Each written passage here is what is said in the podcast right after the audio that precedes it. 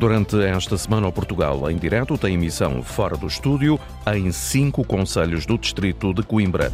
Ontem na Lausanne, hoje em Coimbra. Portugal em direto, edição da jornalista Carolina Ferreira. Muito boa tarde. Muito boa tarde. Esta semana o Portugal em Direto volta a sair do estúdio e visita o distrito de Coimbra com passagem por diferentes conselhos com entrevistas, diretos ou reportagens. Arrancámos ontem na Lusa, hoje estamos na capital do distrito, na também conhecida como Cidade dos Estudantes. A partir daqui vamos olhar em particular para o património da Igreja de Santa Cruz à Universidade. Vamos também fazer o ponto de situação quanto à nova mobilidade que está a nascer em Coimbra com as obras do Metrobus. Nesta emissão, passamos pela Escola de Fado da Associação Académica de Coimbra e como estamos na cidade, que em maio acolhe os concertos dos Coldplay, o Rally de Portugal e a Queima das Fitas, vamos saber como estão a decorrer os preparativos para esse mês de todas as emoções. Mas antes disso, a jornalista Cláudia Aguiar Rodrigues traz-nos outros temas da atualidade das regiões portuguesas. A Federação Nacional de Regantes de Portugal está em estado de choque com a proposta que classifica de indecente de duplicar as tarifas da água apresentada pela empresa de desenvolvimento e infraestruturas do Alqueva e, por isso, o presidente da FENAREG, José Núncio, pede a intervenção do governo. Numa época destas e numa altura destas, compreendemos que os preços de energia subiram, obviamente, mas uh, o, o, projeto inicial tinha uma proteção contra este tipo de dependência energética, no fundo tinha uma central elétrica, que em determinada época o, o, governo resolveu vender para, para compensar o déficit do país e agora, neste momento, uh, os preços de energia, eu percebo também a ideia, os preços de energia realmente também aumentaram bastante, mas só que isso não deve ser refletido nos agricultores. E a FENAREG considera também que as organizações do setor, incluindo as associações de agricultores, deviam ter sido previamente consultadas sobre os valores propostos para as utilizações de água das culturas. A rega a partir da barragem de Campilhas, em Santiago do Cacém, no distrito de Setúbal, voltou a ser cancelada este ano devido à seca, revelou a associação gestora que critica também o eventual aumento do preço da água de Alqueva. A Associação de Regantes e Beneficiários beneficiários de Campilhas e Alto Sado traça um cenário de pouca chuva e de cada vez menos água para regar e que já se arrasta desde 2013, afetando entre 50 a 70 agricultores do Val de Campilhas, que produzem arroz, milho e pastagem para os animais. A Câmara da Sertã vai investir um milhão de euros na requalificação da zona industrial. O município no distrito de Castelo Branco está a requalificar a zona industrial da vila em comunicação comunicado descreve uma operação que envolve a renovação de infraestruturas de água e saneamento, pavimentação, realização de passeios e criação de lugares de estacionamento para veículos ligeiros e pesados naquela zona central. O objetivo é criar condições para melhorar a capacidade de acolhimento das duas zonas industriais, Sertã e Cernache do Bom Jardim, e assim dinamizar a economia do Conselho. Os alunos da Escola de Sinfães estão a ter aulas aulas online, enquanto o estabelecimento está a ser alvo de uma profunda higienização. E as causas para a indisposição de vários estudantes, professores e auxiliares estão, nesta altura, a, ser, a serem investigadas. Nesta altura, as autoridades regionais de saúde estão também a fazer análise para, para despistar o foco que esteve na origem da intoxicação, que afetou 55 alunos, quatro professores e dois auxiliares. Ao Jornal Centro, a direção da escola já confirmou estar ainda à espera do resultado das análises que podem demorar alguns dias e que as causas estão ainda em aberto. Voltamos agora a Coimbra, onde esta semana o Portugal em Direto está a percorrer várias localidades. Carolina Ferreira, a partir da capital de distrito. Estamos na esplanada do Café Santa Cruz, na Baixa de Coimbra. É a partir daqui, da Praça 8 de Maio, uma zona pedonal sem trânsito automóvel que projetamos o que vai acontecer na cidade daqui a três meses. Em, ma em maio há concertos dos Coldplay, Rally de Portugal e Queima das Fitas. O repórter Joaquim Reis foi conhecer a operação que está a ser preparada pela PSP. Maio em Coimbra vai ser um mês bem preenchido. A 11 e 12, o Rally de Portugal. A 17, 18, 20 e 21, quatro concertos dos Coldplay.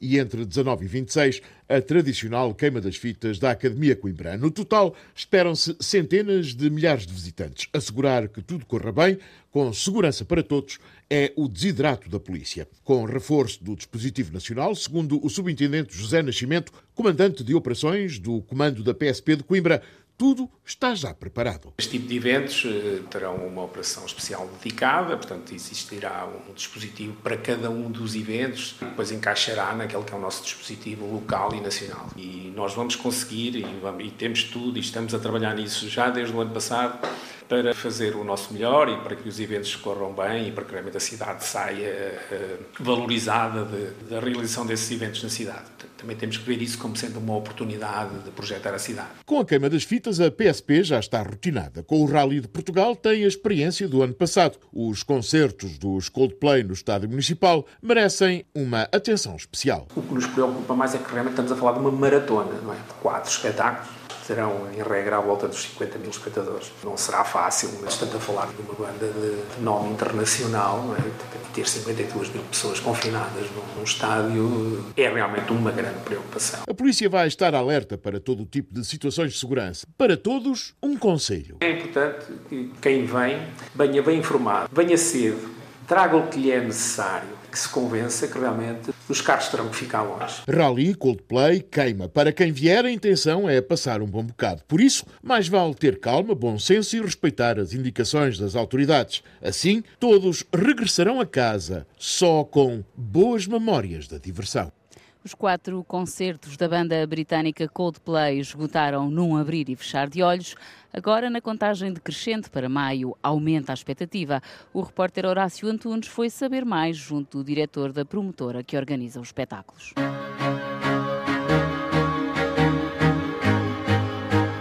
Maio vai ser sinónimo de muita agitação em Coimbra. No dia 11, todos ao volante para a super especial do Rally de Portugal. Uma semana depois, a direção será a queima das fitas e os quatro concertos estão aguardados dos Coldplay. A três meses de distância, Álvaro Covões, da Everything is New, promotora do espetáculo, como é que estão as expectativas do arranque da turnê na Europa da banda britânica? Ora bem, a expectativa é imensa e, e principalmente porque infelizmente muita gente não conseguiu garantir bilhete.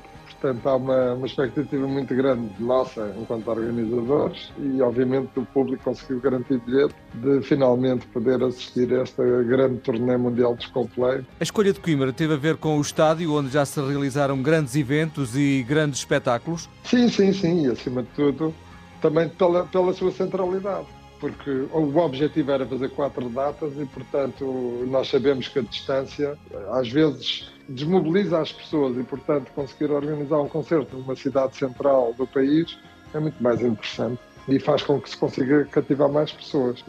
A descentralização da oferta cultural, principalmente daqueles eventos que são mais fáceis, não é? Coldplay toda a gente quer ir ver, não é? E isso ajuda a, a criar hábitos culturais. E com um mês de maio tão agitado, com tanto movimento, não receia, por exemplo, a falta de hotéis e a dificuldade na organização? Não, vamos ver. É, é, foi logo conhecido que os hotéis em Coimbra escutaram. Não é? Claro que o ideal para a cidade de Coimbra era que os eventos não acontecessem nas mesmas datas. Às vezes as pessoas pensam assim, ai, quando as malandros vieram para cima das nossas datas. a gente não tem como escolher. O artista define o período de tour e define que quer começar em Portugal.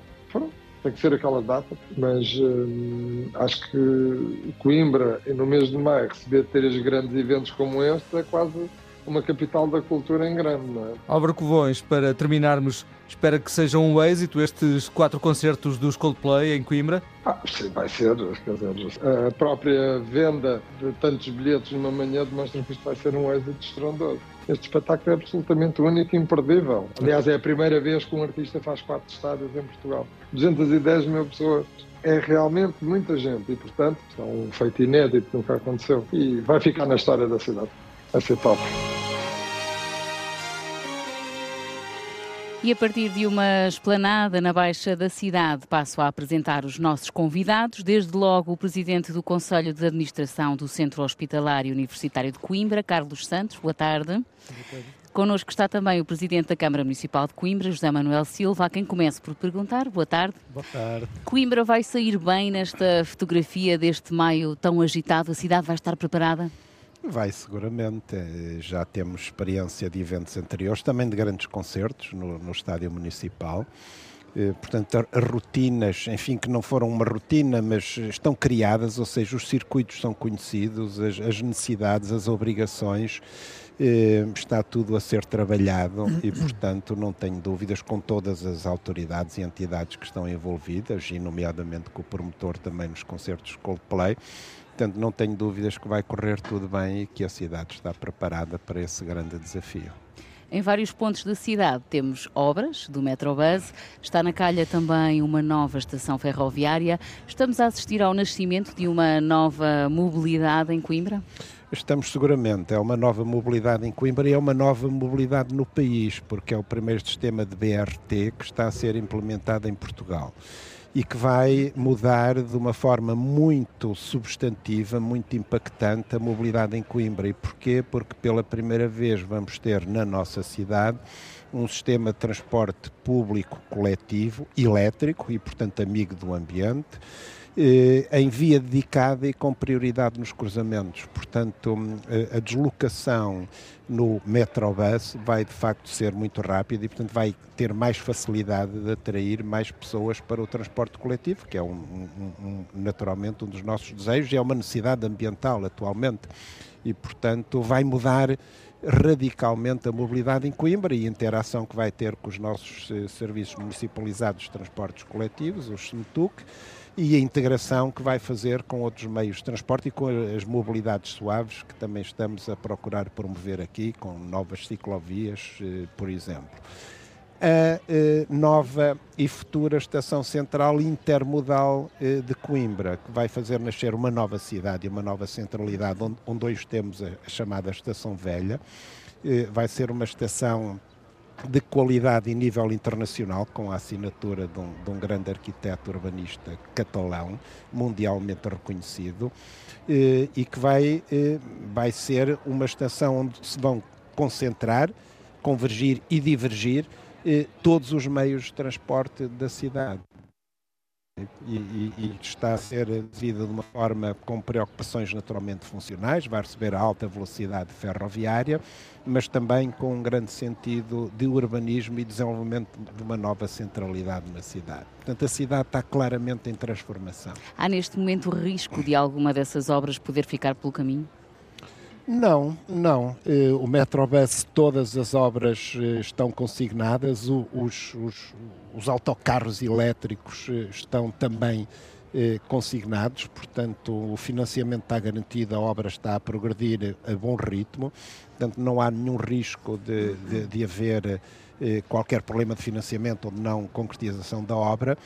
A, a, a nova e futura estação central intermodal está integrada eh, no plano eh, da alta velocidade ferroviária, tem também o financiamento do, do, do, PRR e do PT 2030 e, portanto, e é uma necessidade no país que se faça, eh, que passemos a ter alta velocidade ferroviária, está nos planos do governo, é absolutamente essencial e, portanto, julgo, julgo, tenho, eu diria, a certeza humana de que também aí não vai haver nenhum inconveniente, os projetos estão a ser desenvolvidos de forma acelerada pelo Governo e pela IP. Eh, os projetos da, da, da, nova estação está a ser desenvolvida em conjunto com a IP e a Câmara de Coimbra pelo arquiteto catalão Juan Busquet. Eh, está tudo a decorrer normalmente e, portanto, não se prevê que haja nenhum sobressalto que possa pôr em causa este desenvolvimento da cidade. Vamos passar a ter uma nova Coimbra. Passo agora a palavra ao Presidente do Conselho de Administração do Centro Hospitalar Universitário de Coimbra, Carlos Santos. Com estas soluções de mobilidade, prevê que vá diminuir a pressão que hoje conhecemos de automóveis no acesso aos hospitais da Universidade?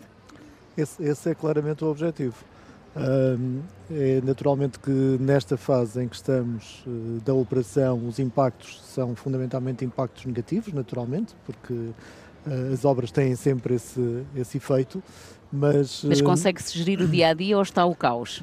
Não, não está o caos, pelo contrário, conseguimos gerir o dia a dia. Temos implementado um plano de mobilidade em que houve inversão de alguns circuitos, quer dentro do campus hospitalar, quer no acesso às consultas externas. Esse plano de mobilidade foi desenhado com, com a Câmara Municipal de Coimbra que, que, nos apoiou neste, neste processo e, e, portanto, temos, temos também aqui esta, esta parceria em curso e, portanto, eh, a circulação está até bastante fluida para aquilo que eventualmente alguns poderiam esperar.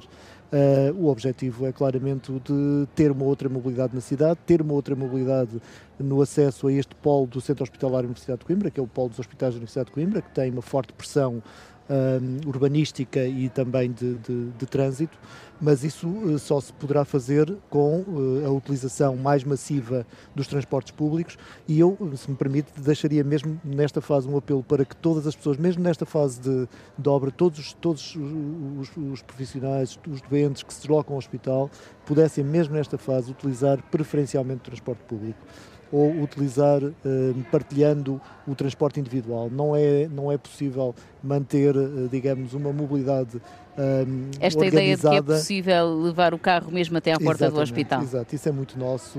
Levar o carro até à porta do hospital, como à porta do café, é muito nosso e eu acho que é uma ideia que tem que ser abandonada porque a mobilidade urbana não é compatível com esse tipo de atitude. E, portanto, no futuro teremos seguramente uma outra forma de circular mais eh, sustentável, mais verde e, acima de tudo, mais suave e mais fluida.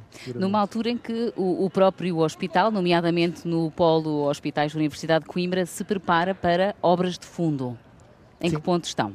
Exatamente. Nós temos neste momento um, um, um plano estratégico aprovado, temos um plano um, de atividades e orçamento que está a ser submetido à apreciação e à aprovação da, da tutela setorial, portanto, da saúde e da tutela financeira, uh, e deste plano, deste plano de atividades e orçamento faz parte um ambicioso plano de investimentos.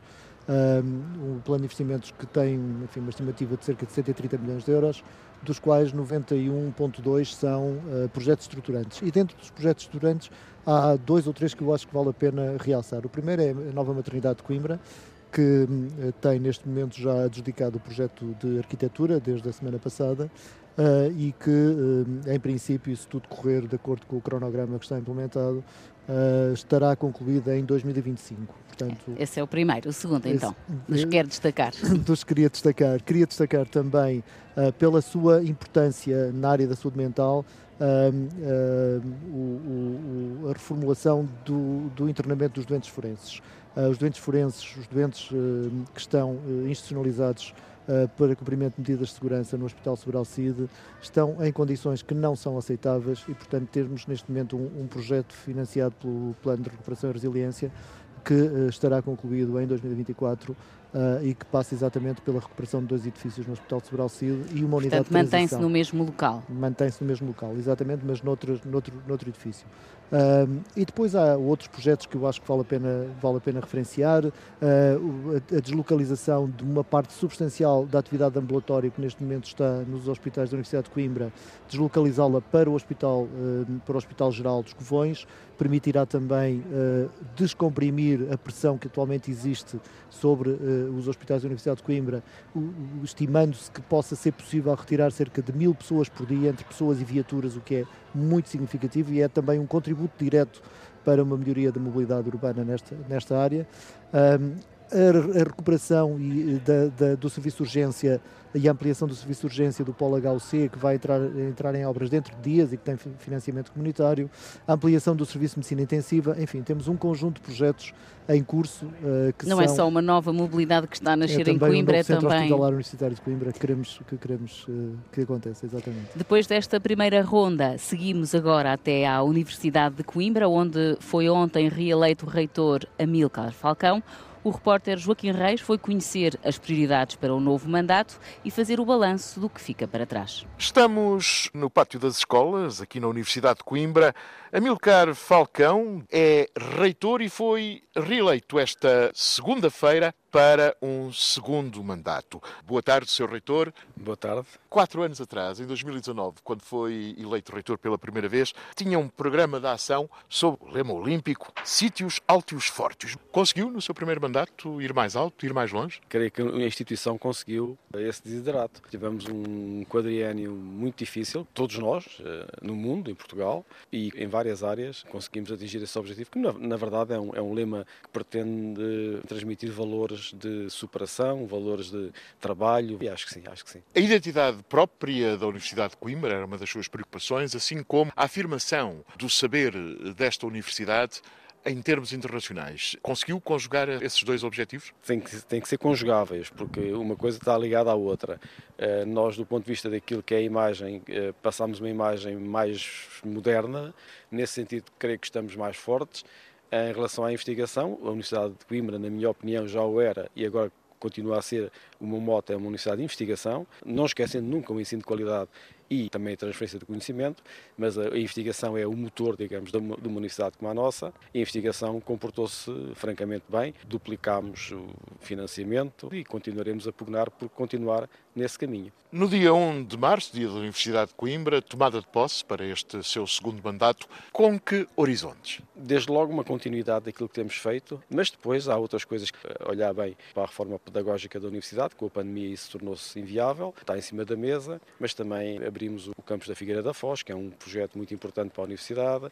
Eh, estamos numa aliança europeia, a ICTU, continuar a ter mais investigação e melhor investigação. Ao nível do edificado, estamos numa fase de requalificação enorme na Universidade. Não... É uma responsabilidade grande a preservação deste património. Temos que preservar este património. Fazemos 10 anos este ano da classificação de património da Unesco. É uma responsabilidade e uma honra e um orgulho. Uma derradeira questão e muito rápida. Qual a marca com que gostaria de ser recordado no futuro? De alguém que aumentou a autoestima da Universidade de Coimbra e que promoveu a consciência de que as coisas fazem coletivamente e não por eh, pessoas isoladas ou por egos. Magnífico reitor Amilcar Falcão, muito obrigado pela sua gentileza. Obrigado eu. Obrigado nós.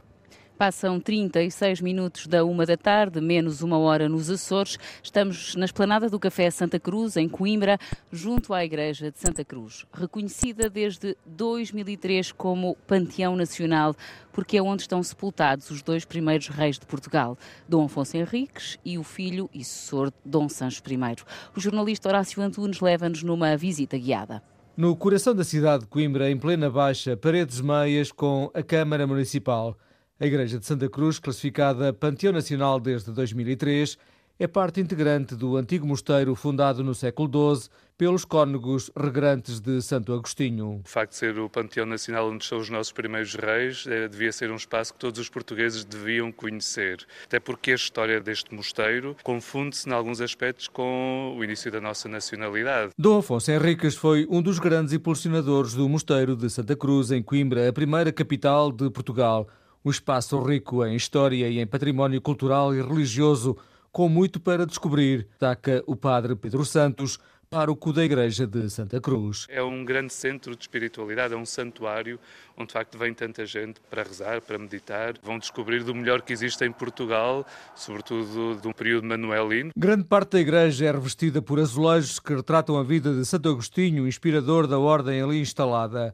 Ao longo dos séculos, o espaço foi sofrendo muitas transformações pelas mãos de nomes de grandes mestres da escultura e arquitetura. Desde já a questão dos túmulos de Dom Afonso Henriques e Dom Sancho I, do século XVI, de, de grandes eh, escultores e dos grandes arquitetos do Manuelino, e do Renascimento, João de Roão, Nicolau de Chantrenne, Boitaca.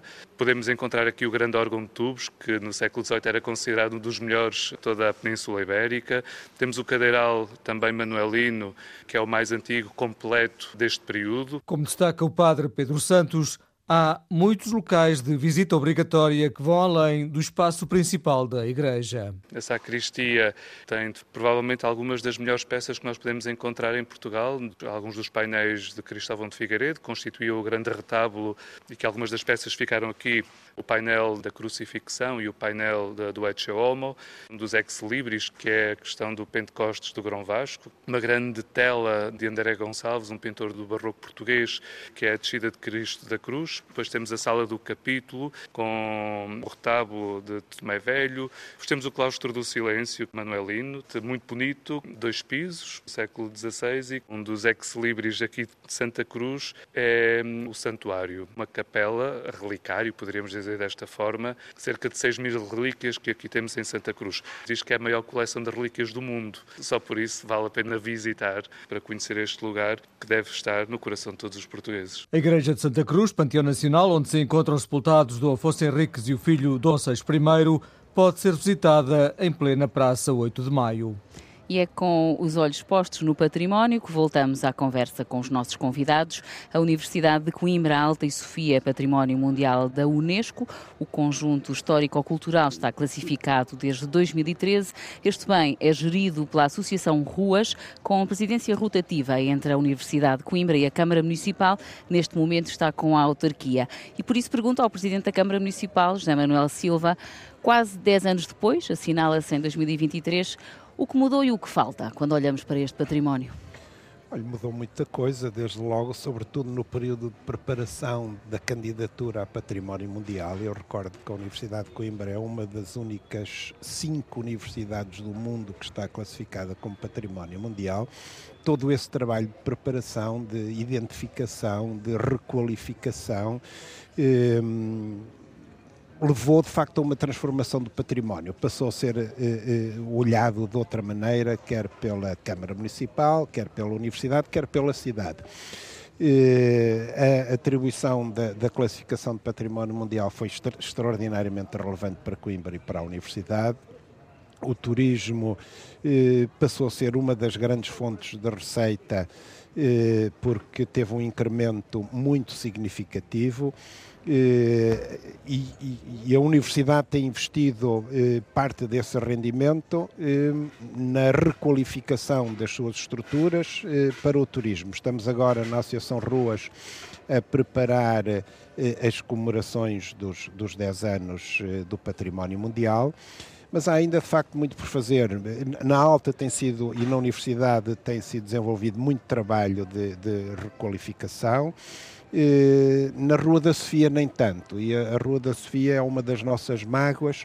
Eh, a Rua do Conhecimento, com, com, os seus colégios, onde de facto foi o polo zero da, da, da universidade, eh, que precisa de, de, de, abrir e precisa de ser requalificada. Estão a acontecer algumas obras de recuperação, nomeadamente patrocinadas pela DGPC. Eh, mas temos colégios magníficos eh, que não estão ainda acessíveis ao público. As pessoas, quando passam na Rua da Sofia, não conhecem e não têm acesso à riqueza patrimonial imensa e à beleza do património que está por trás daquelas portas. E essa é uma das nossas preocupações, é procurar abrir essas portas. Já, já tentámos a Câmara Municipal adquirir um dos colégios, que está na, na posse de um particular, mas ele não, não está disponível para vender, infelizmente, porque queríamos eh, dar um outro destino a esse colégio. O Colégio do Carmo é um colégio extraordinário que, que é detido pela Ordem Terceira de São Francisco, é atualmente um lar, mas tem uns claustros com, com uma azulejaria absolutamente deslumbrante.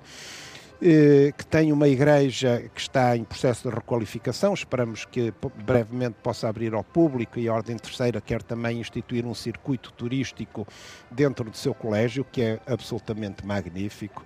Temos depois o, o, o Colégio da Graça, onde está eh, a Liga dos Combatentes, que esse, enfim, está, está mais disponível para ser visitado. Temos o Colégio São, São Pedro, onde funciona uma clínica, temos o Colégio São Tomás, onde está atualmente o Palácio de, da Justiça, que vale a pena ser visitado. É um, é um, é um palácio absolutamente eh, extraordinário. Aliás, os italianos dizem que Coimbra lhes lembra Florença, eh, a Florença italiana. Coimbra é a, a Florença portuguesa. Porque, Uma facto, cidade cheia de património. No momento em que assinalo, acaba de entrar um, um, grupo de turistas aqui na Igreja de Santa Cruz, mesmo ao nosso lado. Estamos na Baixa de Coimbra, ouvimos uh, como fundo os artistas de rua. Uh, queria que hum, nos ajudasse uh, estender este olhar por todo o município. Qual é que uh, diria ser o grande desafio de Coimbra nesta fase? Para lá do que é património da Unesco, uh, o que é que Coimbra está um, a precisar quando olhamos para tanto património? Um, Coimbra está a precisar de um grande investimento no, no, nesse património uh, e, e, temos uh, debatido isso também com, com, o turismo de Portugal e com o turismo do centro. Queremos dar um outro destino, por exemplo, ao uh, Mosteiro de Santa Clara Nova e vamos certamente fazê-lo, recuperar o mosteiro para uma vida turística ativa é, é, é, talvez é um dos edifícios mais emblemáticos eh, da nossa cidade e de onde se tem uma vista eh, absolutamente única sobre a cidade, sobre o postal ilustrado da cidade, porque está na, na, na margem esquerda. Mas além eh, da, rentabilização desta imensa riqueza patrimonial que Coimbra tem, patrimonial e cultural que Coimbra tem, eh, estamos também a trabalhar muito eh, na captação de investimento, eh, na, na atração de investimento, na criação de locais onde esse investimento se possa instalar, na criação de emprego, na fixação, na, na, em proporcionar oportunidades aos nossos jovens para desenvolverem todo o seu potencial criativo e científico aqui em Coimbra, para também Coimbra fazer jus a toda, eh, todo este potencial que tem.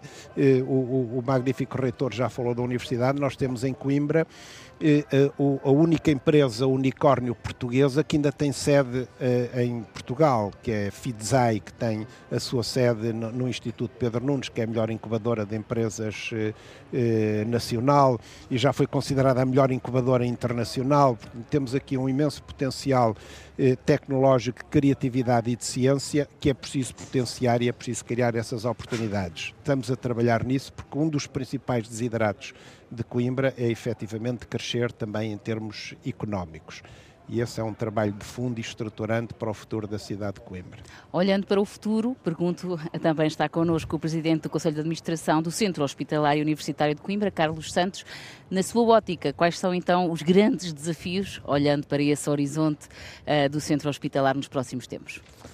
Bom, os, grandes desafios de um centro hospitalar uh, como, como o Centro Hospitalar Universidade de Coimbra é, fundamentalmente, assumir-se, assumir-se, sim, uh, como disse o Presidente da Câmara, uh, o maior do país, mas, mas não é essa propriamente a nossa ambição, a nossa ambição é ser o melhor.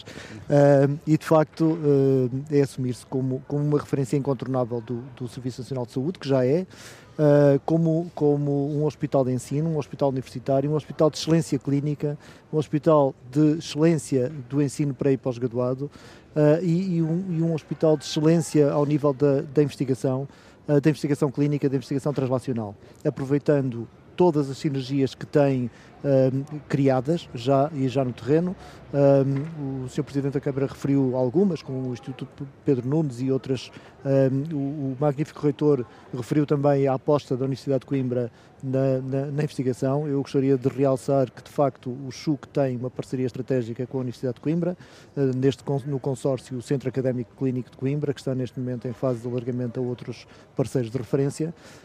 E, de facto, junto com a Universidade de Coimbra e com a Câmara Municipal de Coimbra, temos não apenas as ambições, mas a certeza de que eh, conseguiremos cumprir estes objetivos, que é, no fundo, colocar uh, o Centro Hospitalar Universitário de Coimbra onde, onde ele deve estar, que é no, no, núcleo essencial do Serviço Nacional de Saúde. É aí que queremos estar, uh, em benefício da qualidade da saúde uh, dos, dos, nossos doentes e da qualidade da formação e do ensino e da investigação clínica em Portugal. Entre tantos e tantos projetos, qual é que tem estado mais nas suas mãos nos últimos tempos?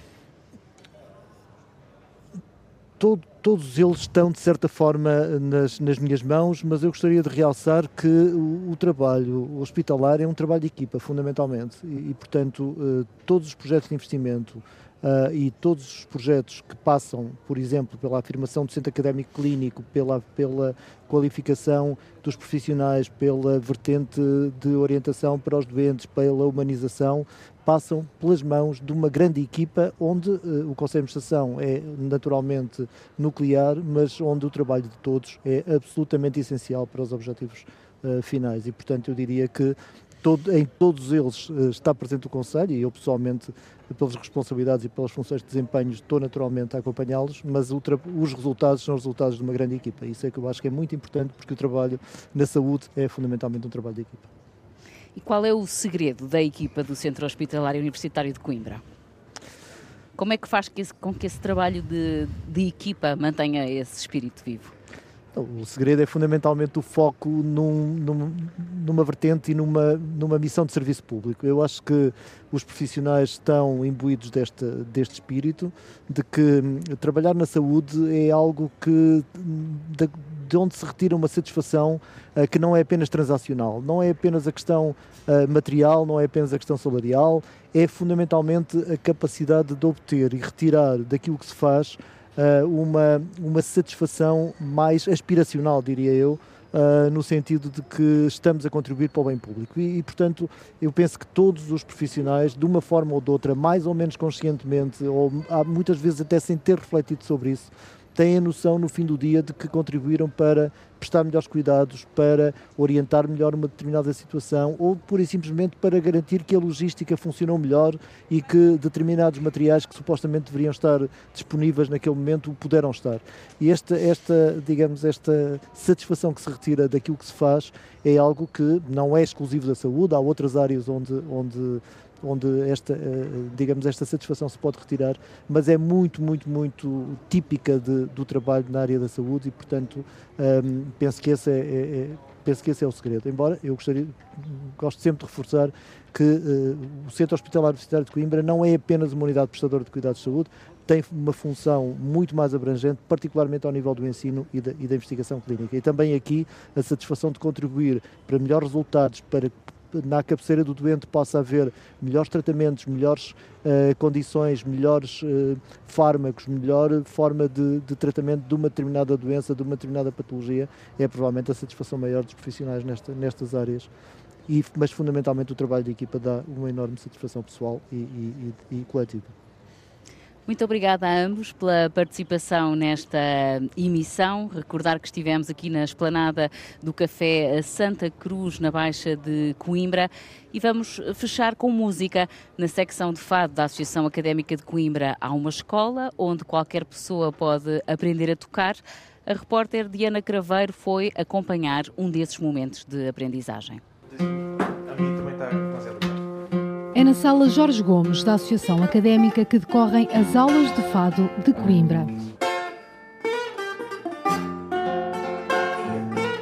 João Souza é o presidente da secção de fado e conta que são poucos os manuais que ensinam a tocar o fado de Coimbra.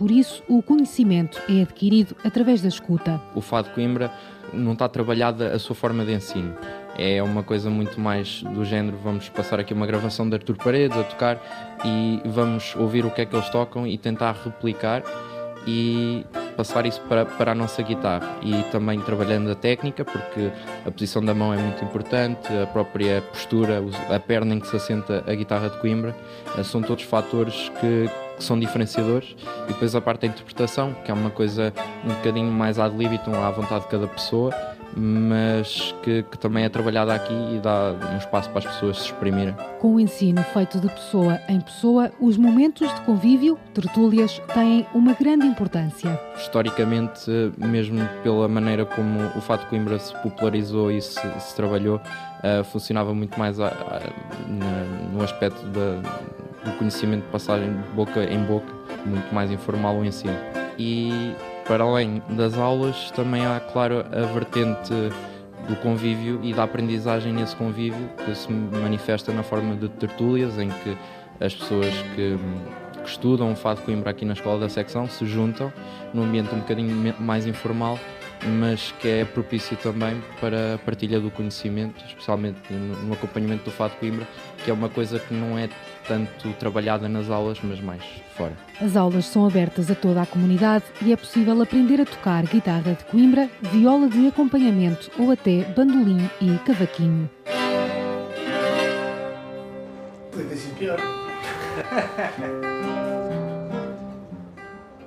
Ponto final no Portugal em direto a partir de Coimbra. A coordenação geral foi de Pedro Ribeiro, apoio à produção de Rosa Antunes, edição de Carolina Ferreira, apoio técnico de António Farinha e Rui Oliveira.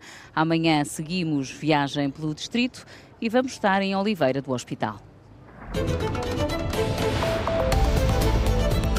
Ponto final na edição de hoje do Portugal em direto, emissão a partir da cidade de Coimbra, com edição da jornalista Carolina Ferreira.